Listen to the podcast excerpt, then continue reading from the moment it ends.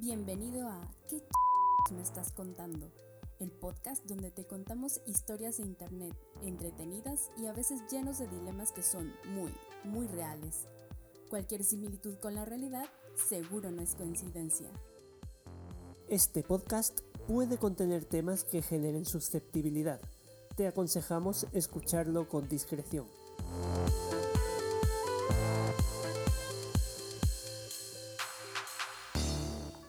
Hola, hola y bienvenidos de nuevo a otro capítulo de ¿Qué me estás contando? Eh, bueno, pues como ya saben, eh, les vamos a traer un par de historias hoy a las cuales vamos a reaccionar y vamos también a comentarlas y a intercambiar opiniones. Y por supuesto, lo más valioso es que ustedes también nos den las suyas.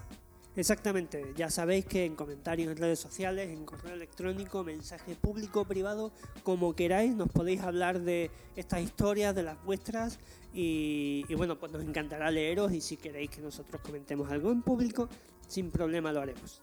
Así es, así que bueno, pues ya dicho esto, voy a empezar del tirón con la primera historia, que además es cortita, pero jugosa. Jugosita, ¿no? Chiquita pero picosa. Ay, caray. Ah, caray. Sí, sí, bueno. A ver, esta historia se titula Fui grosera con mi suegra por no ir a nuestra boda. ¡Pum!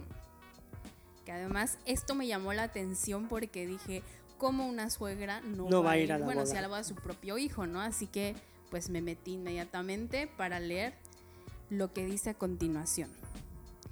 Me casé hace seis meses y mi suegra no se presentó.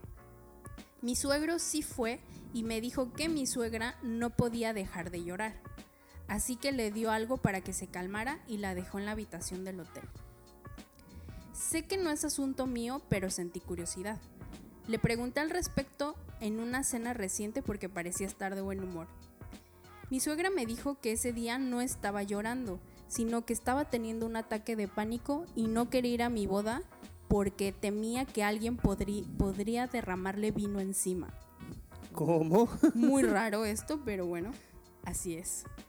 Le pregunté si era porque vestía de blanco y me dijo que no. Ella tiene un, his- un historial de ansiedad severa, así que no era extraño, pero sí ridículo. Mi suegra se rió un poco, pero dijo que al menos no se perdió nada porque vio las fotos y vio que no eran que no se había perdido de nada del otro mundo. Dije que a ninguna persona le importaba a ella un carajo y por eso nadie estaba conspirando en su contra. Su reacción fue un poco incómoda y solo se rió de forma falsa. Entonces se me escapó decirle que habría sido gracioso si alguien le tirara el vino encima. Admito que no debía haber dicho esto. Ahí se pasó. Mi suegro se molestó repentinamente y dijo que podía cerrar la boca o salir de su casa. Mi esposo le dijo que no me hablara así y que dejara de priorizar a su patética esposa sobre todos. Mi suegro nos corrió de la casa y mi cuñada, a quien considero una muy buena amiga, me envió un mensaje de texto diciendo que sabe que su madre está loca, pero mi falta de empatía hace que no quiera seguir siendo mi amiga. Esto realmente fue una sorpresa dolorosa. Wow, las cosas se escalaron muy rápido aquí. Sí, ¿no? Porque además estaba, estaba yo pensando en el típico drama familiar, ok, la, la suegra está descontenta con algún detalle de la boda, o no quiere al suegro, o al, al yerno, perdón, No, la nuera. o a la nuera, o, o yo que sé, algún drama de los habituales. Pero esto tiene un tinte bastante más dramático, aún si cabe, porque bueno, pues las enfermedades mentales son algo que tienes que. que, que realmente te impiden hacer eh, sociedad eh, de forma normal. Y en este caso, eh, por muy estúpido que pueda sonar desde fuera, si esta señora tenía una un miedo a que le cayera vino encima Sí. y le mancharan el, el vestido, era algo completamente legítimo. Así es. Ni me imagino lo que tuvo que sufrir incluso el marido de esta eh, señora eh, hasta llegar al punto de darle un calmante o un lo que sea para dejarla en el, en el cuarto tranquila. Eh, y por supuesto, eh, interpreto, que me puedo estar equivocando, que ella ha intentado quitarle hierro al asunto, a su problema. Obviamente ella es la persona que lleva lidiando con esa ansiedad desde, o sea, todos los días, a todas horas, muy probablemente. Y, y seguramente ella tenga que encontrar un, un mecanismo de defensa ante ese tipo de cosas. Y tomárselo un poco a broma, yo creo que, que, es válido. Pero claro, tienes que prevenir también a la gente y la gente tiene que ser lo suficientemente empática como para leer entre líneas y no ofenderte por cualquier cosa. Porque bueno, en este caso... Se ofendió muy rápido ella, ¿no? Se ofendió rápido, aunque también la otra fue un poquito poco delicada con el tema de que no se perdió nada, porque bueno, Sí, claro. a fin de cuentas estás hablando del supuesto hipotético día más feliz de la vida de esa persona. Exacto. Y, y lo estás tirando casi casi como si fuera una fiesta de payasos. Sí. Entonces, eh, sí creo que ambas partes estuvieron súper mal, pero creo que la chica reaccionó más de la cuenta, la protagonista de la historia. Eh, y, y desde luego sí la considero una mala persona a la hora de, de haber gestionado esto. Porque eh, si, obviamente, si ya se conocían y ya eh, había cierto trasfondo de, que la ansiedad era un tema importante en ella, digamos que hay que dejarle cierta manga ancha, sobre todo con cosas que, a ver, que, no te, importan tanto. Que, la madre ten- tendría que haber tenido más tacto, sí, pero eso ya es otra discusión completamente distinta. Pues mira, yo tengo sentimientos encontrados con esta historia. Por una parte estoy totalmente de acuerdo contigo porque, eh, detalle que nadie pidió, eh, yo también sufro de ansiedad severa.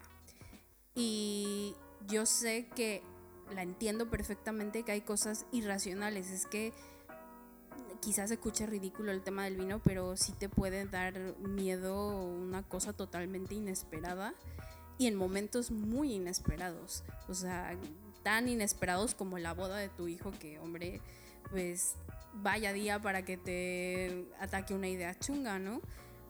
Pero creo que también, o sea, tener ansiedad no te imposibilita mentalmente. O sea, tú sigues siendo consciente de tus actos y de tus cosas. eh, y, y creo, para empezar, que yo, bueno, no voy a juzgar a nadie, ¿no? Cada quien vive la enfermedad y su ansiedad como, como la vive, ¿no? Pero al menos en mi particular caso con ese tema, es que vamos, si hay una cosa muy importante en tu caso, un evento tuyo, yo me meto a ver qué pastilla de las que tengo en mi medicación y yo intento estar ahí, ¿no? Eh, y sobre todo no querría yo arruinarte de alguna manera un día tan especial para ti, porque yo estoy segura que ese muchacho le cayó un poco mal que su madre no estuviera nada más y nada menos que en su boda. Eso para empezar. Entonces, generalmente cuando yo no puedo asistir a algo porque ese día no me sentía bien del todo, me siento un poco avergonzada, ¿no? Y, y pienso que aquí hay una falta de comunicación en este caso concreto porque si era un tema donde yo quería ir y me preocupa hacer sentir a la otra, hacer sentir mal a otra persona por no haber ido, yo sabes que cojo el teléfono y le llamo, oye, mira, no fui, una disculpa, pero este día no me sentía del todo bien. Entonces, si ya aquí son familia, ya no estamos hablando de tonterías de que no fuiste a su cumpleaños ni nada. Si es tu nuera, oye, coge el teléfono y llámale, porque además la nuera estaba totalmente enterada del problema de la suegra. Sí, Entonces no entiendo por qué no cogió el teléfono la señora y le dijo, oye, mira, discúlpame por no haber a tu boda, pero ya vi las fotos, qué bien. No sé. O sea, como adultos, ¿no? O Sí. sea, no sé por qué ese silencio como si fuera un secreto de que la señora no siempre está bien. Entonces por ahí también me pareció mal, ¿no? O sea, que, que hubiera esa falta de comunicación. Obviamente la otra chica, pues también siendo consciente del problema de su suegra, o sea, mm, pudo, o sea, está bien interesarse por ella y también por saciar su chisme, porque, ¿por qué no? Y preguntarle que qué pasó ese día. Pero ella también siento que fue muy prejuiciosa al inmediatamente decir qué ridículo que esa haya sido su excusa por no ir. Sí, yo creo que le escoció demasiado el hecho de enterarse de eso y que lo usó como arma, precisamente. Exacto, y ahí es donde estuvo mal de parte de la chica. Entonces, para mí, es, en esta historia, o sea, mm, también la, o sea, la escogí porque la entiendo en, muchos aspectos, eh, pero definitivamente aquí hay una cadena de... Mm, de falta de comunicación. Para mí ese fue el problema, porque también el suegro, o sea, ¿por qué mintió también eso de que estaba llorando? Y porque, oye, si alguien te dice es que no dejaba de llorar, pues tú qué piensas que le pudo haber pasado, que no está contenta de que se vaya a casar su hijo o que te preocupa. Es que muy probablemente la reacción de ella fue llorar y, y el suegro de alguna forma más eh, eh, inocente dijo, mira, pues ha estado llorando, pero luego la suegra no quería que la vieran así de frágil y dijo, no, no estuve llorando, estuve solamente teniendo un ataque de pánico. Precisamente a lo mejor esa, ese llanto fue el ataque de pánico. Pues sí, pero insisto, em, yo creo que en las familias a veces se da mucho ese error de, ay, no, es que no quiero que piensen mal de mi esposa, ¿no? O sea, si ya son una familia, o sea, sean eh, honestos al respecto y hablen con confianza. Pues tu madre se encontraba indispuesta, se encontraba mal de lo de su ansiedad y prefirió estar ahí tranquilita, ¿no? Y ya está, o sea, ¿por qué inventarse que si lloró y que... ¿Para qué? Y luego las cosas al final escalaron muy rápido por ese pequeño eh, detalle. O sea, ahora resulta que ya tiene en contra a la suegra, al suegro y a la cuñada. o sea, y, mal también por el chico, porque obviamente el chico defendió a su mujer. Obviamente no le parece a nadie que, que le hablen así a tu pareja. Entonces también ya se los echó hasta de enemigos, entre comillas, el propio hijo a sus padres. Sí, yo creo que de la misma forma que en el capítulo anterior hubiera venido bien una conversación un poquito más calmada en otro momento y no en el, en el momento en que tenían los cuchillos en la mm, mano, como quien dice, hubiera venido aquí una conversación perfecta para pues calmar las cosas, decir, bueno, ¿qué pasó? Ok, déjame que yo reflexione acerca de lo importante que es la ansiedad para ti o lo que te puede afectar la ansiedad para ti, porque a lo mejor tengo que cambiar un poco mi, mindset, mi, pensamiento acerca de esa enfermedad. Y a lo mejor eh, yo soy una inconsciente pensando que eh, estar ansioso es simplemente eh, que te dé un nerviecillo. Exactamente.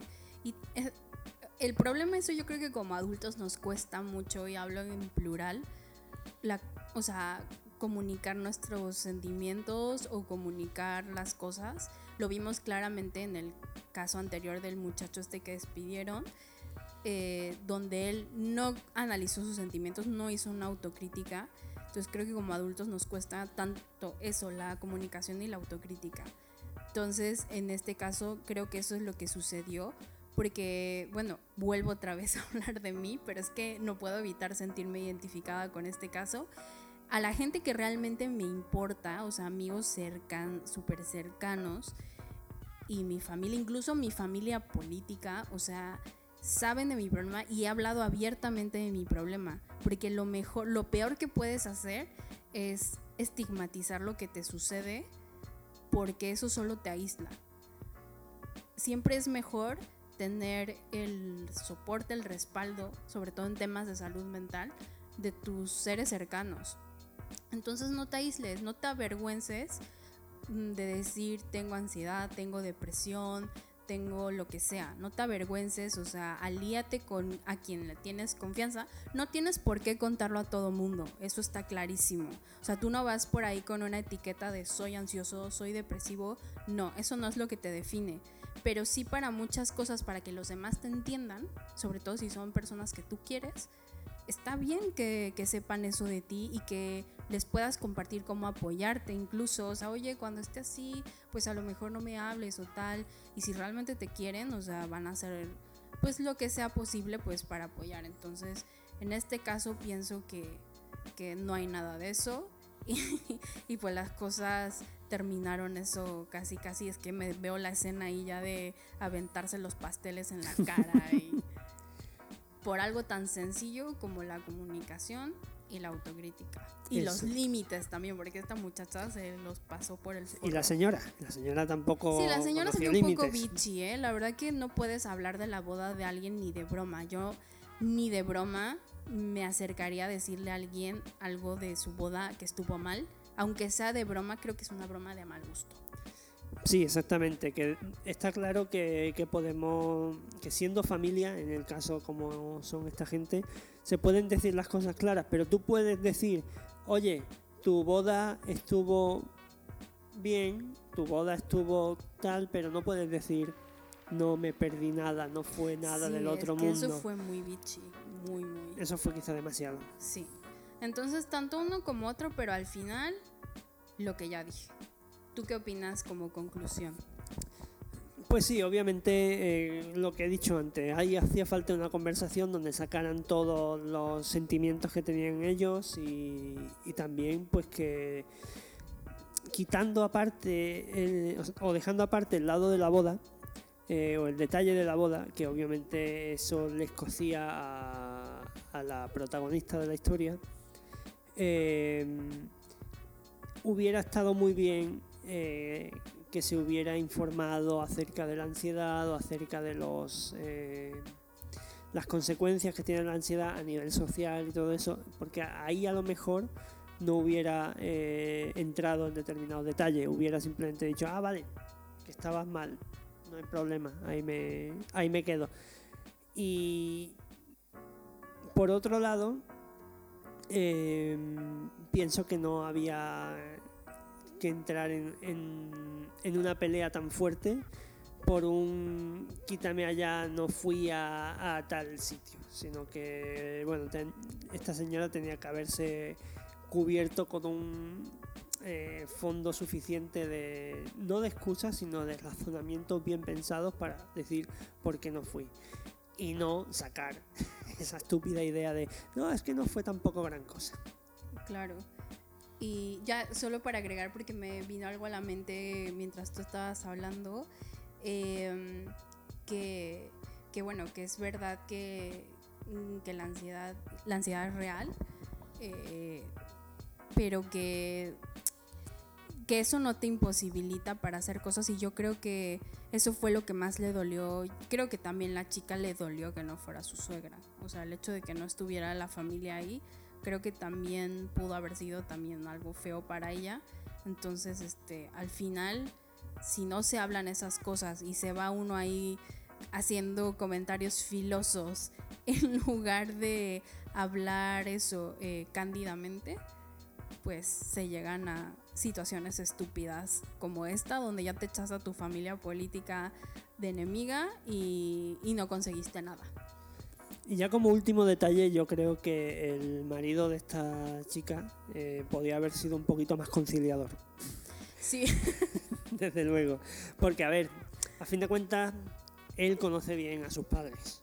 Claro. Él sabe bien cómo pueden tirar, incluso si están diciendo algo de una forma eh, de broma pero hiriente, entonces saben también conocerá a su esposa, digo, digo yo. Entonces eh, podría haber sido un elemento conciliador, pero fue el pañuelo empapado en gasolina que cae en las llamas. Pues sí, ahora sí que fue el nadie toca mi bulma y se lanzó a los golpes. Exactamente. Pero bueno, cuéntame tú, quiero saber qué me traes hoy. Bueno, pues la segunda historia del día se titula así. Le doy a cada compañero una razón diferente de por qué me faltan dedos en la mano. Ah, caray. ¿Qué? Esto promete, ¿eh? Promete. Sí, sí, sí. Y vamos a tocar ciertos palos que, que muchas veces son tabú, así que espero que, que os guste. La historia dice lo siguiente. Me faltan tres dedos en mi mano dominante. No pasa nada puedo escribir a máquina y todo lo demás. E incluso consigo atarme los cordones de los zapatos la mayoría de los días. Y los días que no puedo es la dispraxia. Sin embargo, no voy a negar que a la mayoría de la gente le parece un poco raro.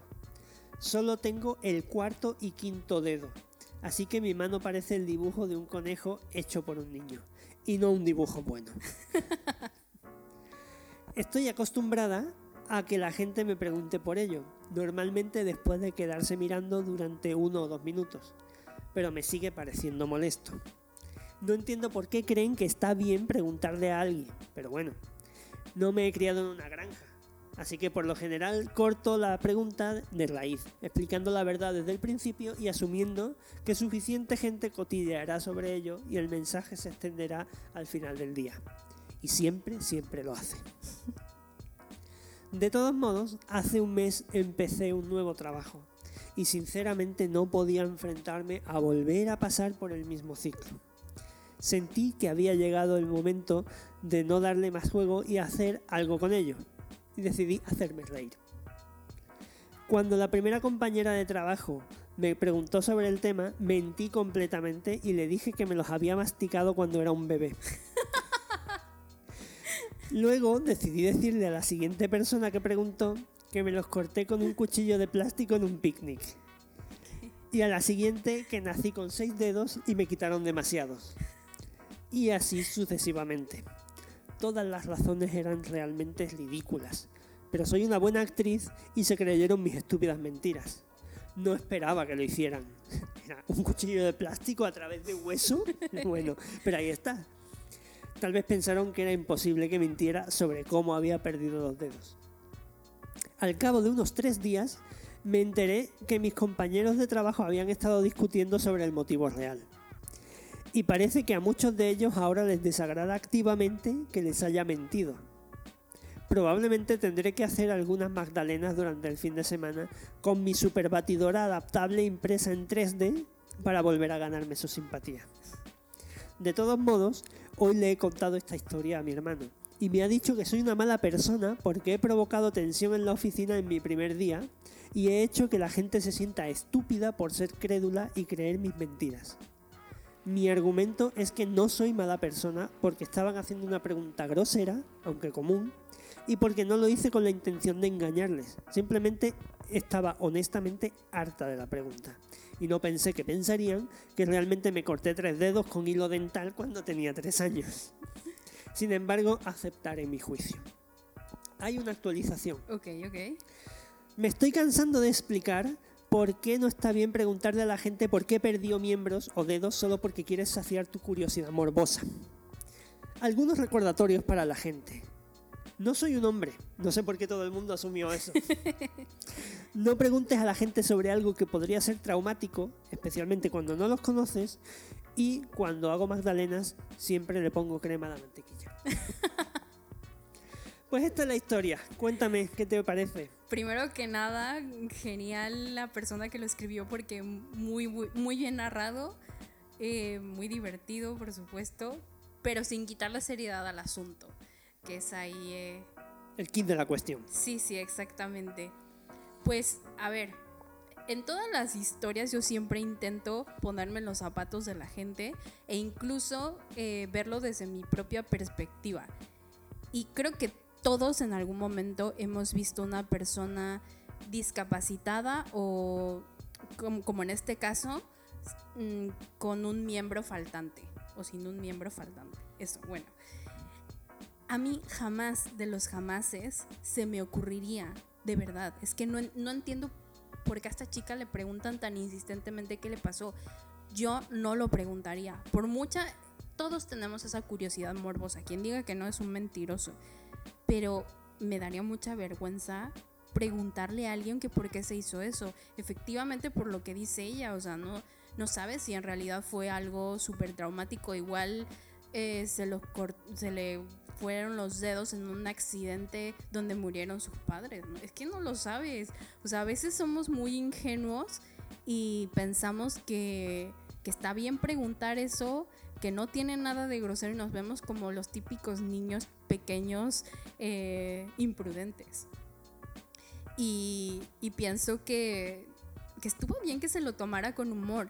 Yo no creo que sea una mala persona por por estar harta ya, o sea, yo creo que todos tenemos un límite, sobre todo en esas cuestiones que es que ya no solo es por recordarte algo traumático, pero también, oye, que todo el día te estén minando la moral, que te estén hiriendo la autoestima, porque es que imagínate que todos los días te preguntaran por qué estás gordo, por qué estás gordo, por qué estás, oye, llega un momento que dices, oye, ya me duele, ¿no? O sea, entonces yo creo que esta persona tiene espejo todos los días para saber que tiene unos miembros menos que otros y, que no, que ya se acabó de estar preguntando eso. Es muy de super boomer, creo, ya estar preguntando estas cosas, por favor.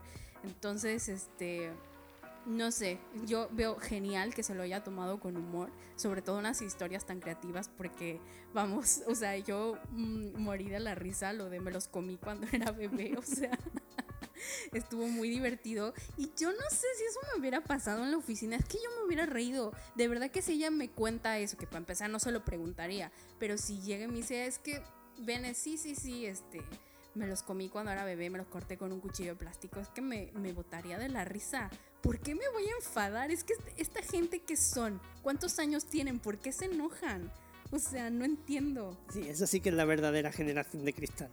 Sí, o sea, es que, vamos, ¿cómo me puede ofender a mí eso? O sea, no sé, pienso que aquí en este caso, como siempre he remarcado en estas historias que hemos escuchado sobre la comunicación y la autocrítica, aquí creo que es el momento preciso donde no debería haber comunicación porque ella no tiene por qué contar sus cosas personales y no tiene por qué darle a enterar a la empresa las verdaderas razones por las cuales no tiene dedos. Entonces, no sé, pienso que es algo muy estúpido su hermano, la verdad es que no creo que le haya un buen consejo, o sea, no sé. Mm, aquí la verdadera pregunta es por qué se enoja esa gente. Exactamente. Pues yo en particular eh, de la misma forma que tú te viste eh, reflejada en tu historia, eh, yo me vi muy reflejado en esta historia, porque yo nací con labio leporino y después de una serie de operaciones, eh, pues sí tengo una cicatriz en la, en la cara, entre la nariz y el labio, que antes se veía mucho más, ahora se ve un poco menos y obviamente con el vello facial pues menos todavía se ve. Y eso también tuvo otra consecuencia, que era una cicatriz en la pierna, que, bueno, pues eh, yo diría que coge como el 30% de mi pierna, probablemente. Sí, sí, es grande. Entonces, eh, eso siempre ha generado preguntas y preguntas y preguntas y el diario y cada vez que iba a un sitio nuevo, eh, preguntarte con quién te has peleado, tuviste un accidente, eh, te cortaste, te caíste no sé dónde, te diste una... Yo qué sé, toda la, gente hace esas preguntas, son morbosas por definición. Y, es lo que tú dices, muchas veces, o sea, a mí en mi caso, pues nací así, no hubo un trauma eh, de la misma forma que esta persona, nació, nació así, no había ningún trauma asociado. Pero obviamente sí hay traumas asociados a esta historia, o sea, eh, seguramente a esta niña le hicieron daño en el colegio cuando le decían que tenía los deditos, eh, de la misma forma que a mí me decían de todo porque lo tenía en la cara y se, y se veía. Eh, entonces cada vez que te lo recuerdan es doloroso en general.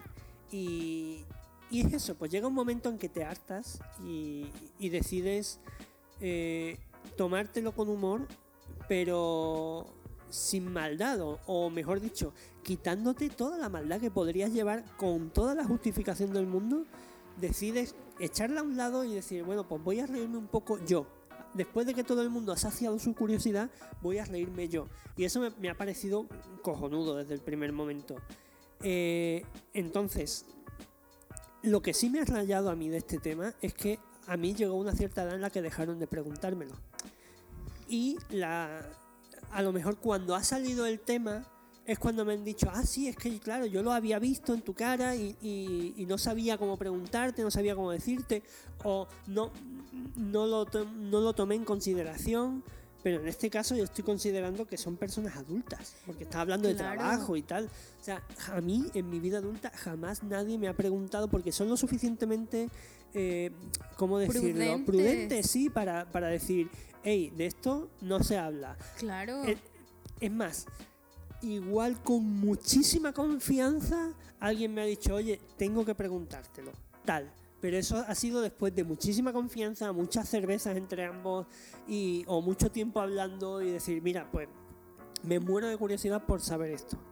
Pero, por ejemplo, en un trabajo a mí nunca me han hablado de eso.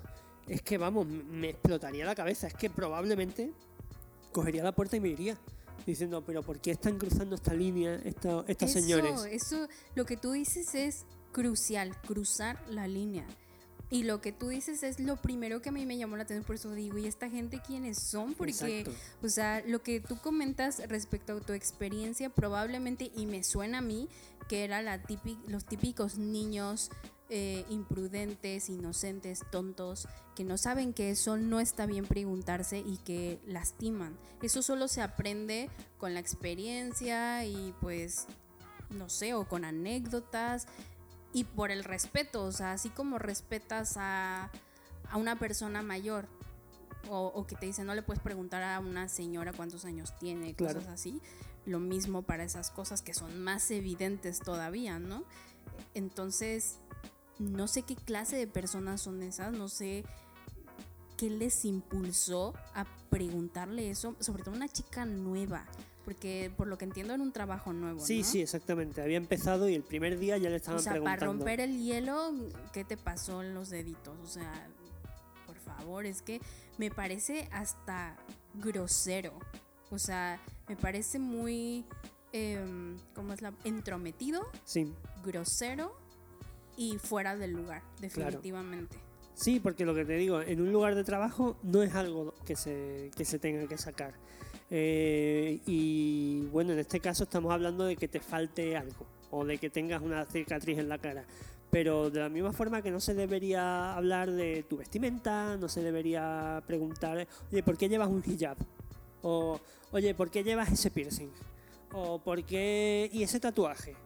O sea, que son cosas más, em, más aceptadas socialmente, pero a fin de cuentas es la misma historia.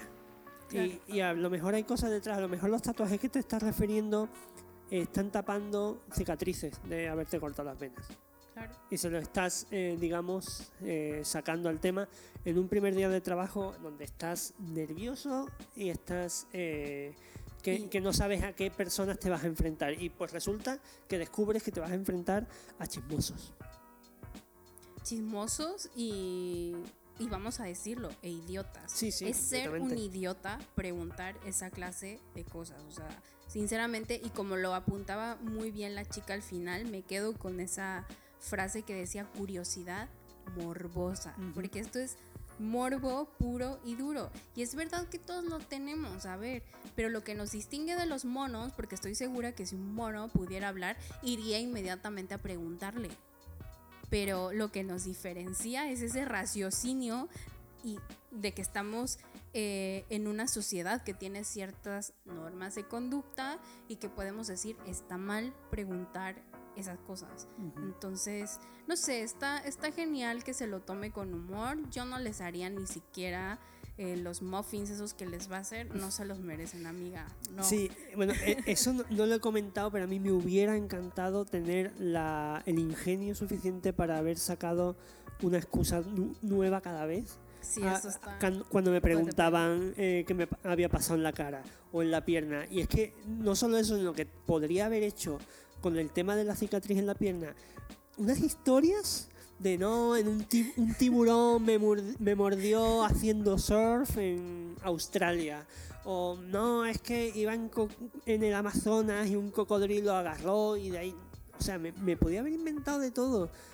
Y podía ser hasta creíble. O sea, no, no hace falta irme de viajero, pero decirme, no, haciendo parkour en no sé dónde, me rajé toda la pierna, pero continué con su polla ahí. y, y, nada, y no, lo que se me ocurría era decir puramente la verdad. Entonces, mis 10 y mis 100 a, esta chica que ha sabido sacarle a, una experiencia traumática que estoy seguro que lo pasó mal eh, con todo el bullying que ha sufrido al respecto. Un bullying que además podía ser tanto indirecto como directo eh, respecto a su malformación o a su a cómo nació eh, pues le supo sacar punta y, supo sacar un, buen rato con ellos. Y no solo a ellos, sino a nosotros también y a todos los que estáis escuchando. O sea, me parece eh, una idea genial y, también, bueno, volvemos al asunto.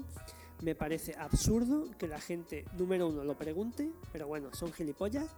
Y número dos, que lo que se ofendan cuando has, digamos, jugado con su inteligencia.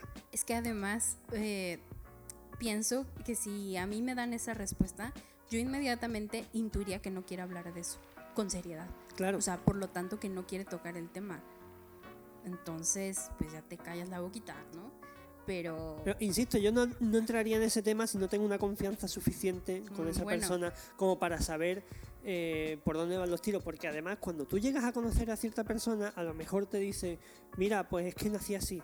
Sale de ella porque le apetece o porque eh, viene el caso. A lo mejor estamos hablando de, yo que sé, de guantes y te dice ella, no, es que pues yo no me puedo poner guantes, jajaja, ja, ja, y sale el tema. Sí, sí, sí. O sea, hay, hay cuestiones que puedes esperarte a conocer. Esa no... persona más siempre va a poner los límites. Sí, Si quiere que te rías, ella lo va a hacer evidente, como lo que acabas de decir. Exactamente, y no quedas como un idiota y, y no solo eso, sino que además te ofendes de, de que, como digo, has jugado con tu inteligencia. Es que en este caso lo ha hecho con todas las de la ley. Es que eres un idiota. Es que tenía que haberte hecho hasta cosas peores. Es que tenía... yo creo eso, eh, que se siente, ahora sí como dicen por ahí, la verdad no duele, pero como incomoda. Sí. Y yo creo que hizo tan evidentes lo idiotas que se veían que y eso lo fue cotilla, lo que les sí, molestó. sí, sí. Entonces, ni modo que yo creo que no no fue ni una mala persona y que lo hizo genial, así que no sé, creo que para las personas que que tienen algún pues alguna situación similar, pues ya tienen una buena idea para la siguiente Exactamente. vez que algún estúpido les pregunte, Así pues es. ya saben, vayan haciendo esas historias chingonas. Y bueno, ya para terminar con esta historia, el punto de vista del hermano me chocó mucho también. Sí, bueno. Porque, a ver, eh, sí es cierto que es un, un actor eh, externo completamente a la situación que se ha dado y barrió para el lado de los gilipollas, las malas personas. Cuando, incluso por empatía, por tu propia familia, tenías que haber dicho, no, joder, pues igual se siente muy mal con esto. Sobre todo, además, este hermano seguramente ha, vivido situaciones chungas al lado de, su hermana, viviendo, o sea, viendo cómo se metían con ella, o cómo le preguntaban, o cómo le incomodaban las preguntas. Y, y, no ha sido capaz tampoco de sacar un poquito de empatía y decir, no, no, pues has hecho lo mejor que podías hacer. ¿Te pueden... Eh, ¿Puedes haber creado un poquito de fricción? Sí, pero bien hecho. Probablemente por eh, romper una lanza a favor del hermano, yo creo que él quizá no vio el entorno laboral como el mejor escenario para hacer ese experimento. Entonces probablemente eso fue lo que le chocó. Pero yo creo que si esa, eh, ¿cómo se dice? Esa particularidad física no afecta directamente al desempeño de su trabajo o no afecta del todo, no es eh, incumbencia de nadie en la oficina lo que le pase a ella en ese sentido. Entonces, si por ahí va el hermano, que podría estar eh, en siendo retorcidos quizás. Sí, sí, o sea, estoy pensando que eso a lo mejor fue lo que a él le chocó, pero vamos, que de todas maneras eso no se sostiene, o sea, no está bien y punto. Yo creo que, o sea, algo que rescato de esto ya para hacerlo en un tema más grande es que algo que me encanta de, o sea, porque vamos, eh, tanto Juan como yo crecimos en los 90 y nos hemos dado cuenta mucho de eso cuando vemos películas y programas y tal, que a veces nos echamos las manos a la cabeza a decir, ¿cómo es posible que en ese tiempo nos diera risa esto? Es que ahora ya queda mal, o sea, reírse de estas tonterías, es que cada vez como que la gente más joven nos estamos haciendo, bueno, nosotros no somos tan jóvenes, pero bueno, eh, sí podemos decir que eh, nos damos cuenta eh, de que cada vez hay más, se habla más abiertamente de la inclusión. O sea, ya no hablo solamente de las preferencias sexuales, que se habla mucho de eso, pero también del body positive, eh, también como estos casos de las personas que tienen alguna particularidad física de cualquier tipo. Eh, cada vez lo estamos abrazando como parte de lo que nos hace humanos y que cada quien debe vivir su vida, su religión, su opinión y su físico como sea y que hay que tener respeto por eso. Entonces eso me, gusta mucho, ¿no? Que, que, podamos estar aceptando esto, estas nuevas generaciones que vienen también y esperemos que algún día esto no sea tema de conversación. Sí, que sobre todo que no lo pregunten, no sea gilipollas. sí, sí, la lección de esto es eh, métete tu morbo por donde te quepa y pues si la otra persona quiere decirlo, que bien, pero que sea su decisión, no que sea tu decisión preguntarle por qué. Y eso aplica, o sea, como ya lo dije, a religión, preferencia sexual, eh, todas esas cosas que también puedan ser susceptibles a hacer sentir mal a alguien, cállate. Exactamente. Pues bueno, pues ya hemos terminado con las historias de hoy. Han sido las dos bastante interesantes y divertidas en su punto, pero también tocando temas serios, o sea, tanto eso, lo que hablamos del respeto y de la salud mental, que son temas muy profundos. Así que esperamos que, que nos haya dejado algo a todos. Pues sí, y entonces esperamos que, que nos comentéis estas historias, vuestros puntos de vista, eh, que nos digáis en qué nos equivocamos en nuestras opiniones, que haya cierto debate. Aquí lo dejamos en, las redes sociales que aparecerán a continuación, donde podremos eh, abrir un, pues sí, un, un, debate público abierto a lo que queráis, pero que si queréis mandarnos la, vuestra opinión en privado y abrir una conversación en privado con nosotros, también tenéis las redes sociales a vuestra disposición para que, eh, pues sí, continuemos hablando de estas cosas. Sí, además, bueno, solo para eh, completar lo que dice Juan, eh, nosotros además, eh, si ustedes comentan, nosotros siempre estamos al pendiente de los comentarios y siempre vamos a estar respondiendo todo lo que podamos. Así que anímense y entren al debate. Así es, pues nada, pues nos vemos en el próximo capítulo donde tendremos otras historias locas y, extrañas de, Internet, pero que nos harán pensar, reflexionar y, y bueno, y pasar un buen rato, ¿por qué no?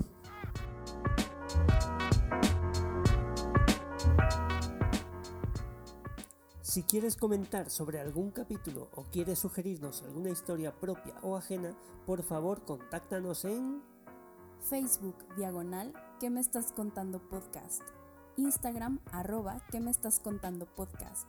Twitter arroba QMS podcast. Correo ¿Qué me estás contando podcast? arroba gmail.com.